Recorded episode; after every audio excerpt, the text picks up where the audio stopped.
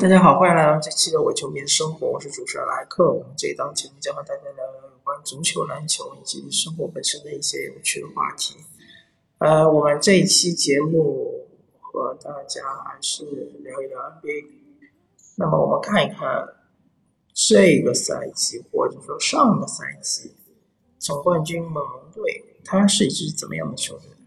它是一支非常另类的球队，因为我们往前看的话。前面几届总冠军，要么就是勇士四巨头，要么就是勇士的水花兄弟加追梦格林加伊戈达拉，要么就是呃骑士队的三巨头。再往前，要么就是 GDP 组合加兰纳德，要么就是热火三巨头。无论怎么看，都是。两个以上的核心组成的这样一支球队，那么猛龙队是怎么样的球队？猛龙队它其实是一个单核球队，它的唯一的核心就是拉纳德，当然他身边有一众非常非常好用的帮手，他的这些帮手是准全明星级别的球员，洛瑞应该已经入选了全明星，而且是入选了好几届，但是东部全明星和西部全明星，他实力上的差距还是非常的巨大的。西亚卡姆，我觉得下个赛季肯定就会入选全明星。然后小加索尔，他曾经是，呃，可以说是联盟的第一中锋。他曾经最巅峰的状态下，其实是有争夺 MVP 的这样一个水准。但是最近这段时间，随着年龄的上升，随着球队成绩的下降，随着他自己出勤率的下降，他的水准其实是。不断的在下降的，但是他的底蕴还是在的，他的底子还在。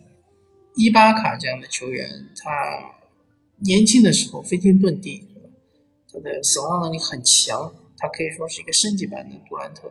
在防守端啊，在进攻端的话，他的中投其实是不亚于杜兰特的水准。当然，他被干扰的可能性会大一点。杜兰特身高臂长。他没有杜兰特那一手突破能力，但他中投是非常非常神准。法什里特，对吧？大家都看到了，他是在关键时刻的一个冷血杀手。在整个总决赛期间，我个人感觉范弗里特是一个非常非常神奇的一个骑兵，完全就是勇士完全没有办法对上他。勇士常常是拿库里来对他，但是库里完全限制不了他。这时候勇士还能让换防，比如让鲁尼啊，或者是让什么考辛斯啊，或者是杰雷布克这样的球员来对范弗里特，其实是啊，对于范弗里特一种轻视，经常会被范弗里特打入内线，或者说后撤步三分，就是欲取欲求啊。当然，范弗里特他的球权没有那么大，对吧？他进他场均得分也没有那么高，但是他的效率非常的高。当莱昂纳德下去休息的时候，或者莱昂纳德手感不佳打不开的时候，就完全都是范弗里特在打。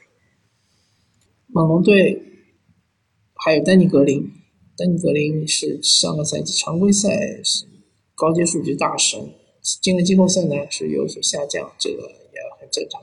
毕竟格林是一个铁人啊，上常规赛基本上也没怎么休过，然后季后赛期间有。体能上面稍微有所欠缺也是很正常的，防守端的作用非常的大，那进攻端呢，可能就是手感时有时无，起伏比较大一点。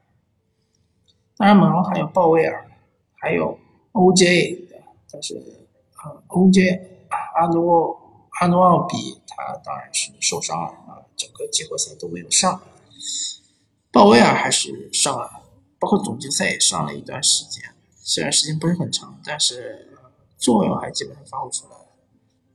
还有麦考，对吧？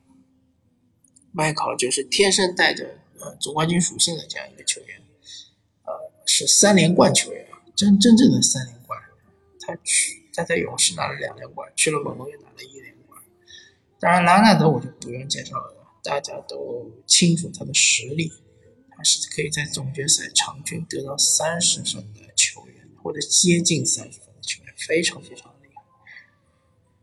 那么这一支猛龙队可以说是很难复制的，因为他们是最像诺维斯基当年的小牛队，一个超巨加上一群啊非常不错的帮手。当然，小牛队你可以说有二当家杰森特里，但杰森特里也也不是那种爆发力很强的得分手，所以小牛队可以概括为一星，然后是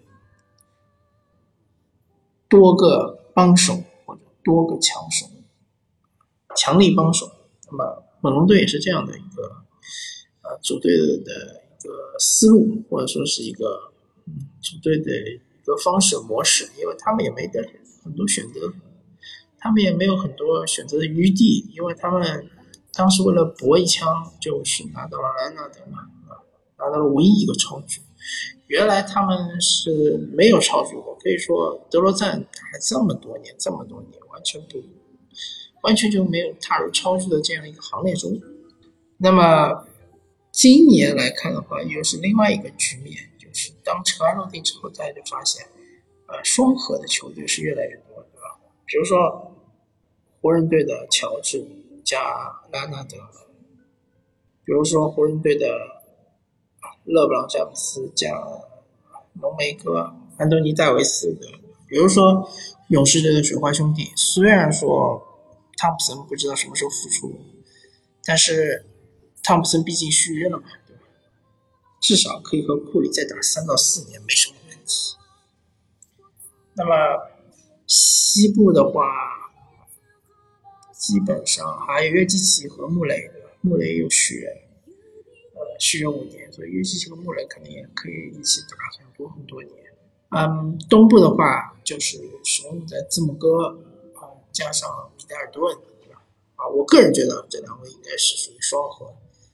呃，因为布莱德索，虽然说工资也不低，但是作为一个核心的话，还是有点差距是有点大的啊。当然不要忘了，西部还有火箭队的登哥和威少双少组组合，东部还有就是呃篮网队的 KD 加上欧文，当然 KD 是今年报销了，但是他总归会出来的，对吧？下个再下个赛季肯定会出来的。至于状态怎么样？我不太好说，但是，呃，至少他肯定是一个双核球队，这点是毫无疑问的。当然还有就是七六人的大底加上西蒙斯，不管其他的这些续约的球员或者是新来的球员，不管他们是多大的合同，但是七六人的核心还是这两位，这点是没有问题的。霍福德肯定是来打辅助的。对吧哈里斯虽然是顶，基本上接近顶级续约，但他也是一个打下手的这样一个球员。虽然说他是一个多功功能非常多的，可以做很多事情的这样一个下手的球员，包括理查德森都是辅助的。最终这个球队能够达到一个怎么样的高度，肯定还是要看大帝和西蒙斯这两位球员。联盟现在。从原来的三巨头、多巨头演变到，呃，一个巨星超巨加上一群超级帮手，再到现在的双核，它是处于一个不断变化的这样一个过程中。这一点呢，对于球迷来说其实是一个好处，对吧？如果说永远都是啊抱团夺冠、抱团夺冠，就像。勇士对吧？五巨头大结局，那对球迷来说其实很乏味的，也不是大家愿意看到的一个最终的结果，或者说看到的一个情况。呃，所以说呢，现在这个群雄崛起、群雄逐鹿的这样一个状态，包括每支球队都只是双核，那么双核相对来说。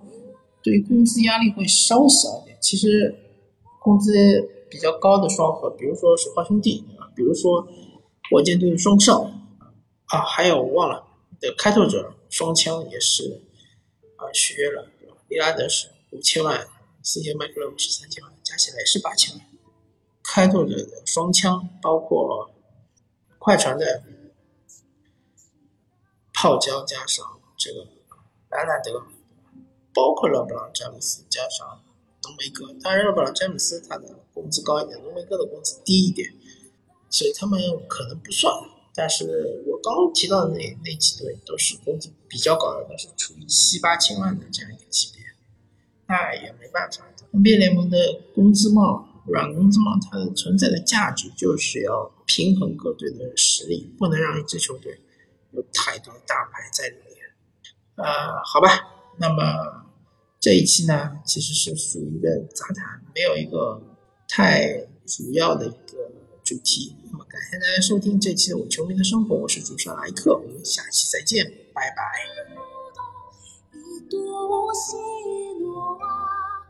一つの命帰り着く場所私の指に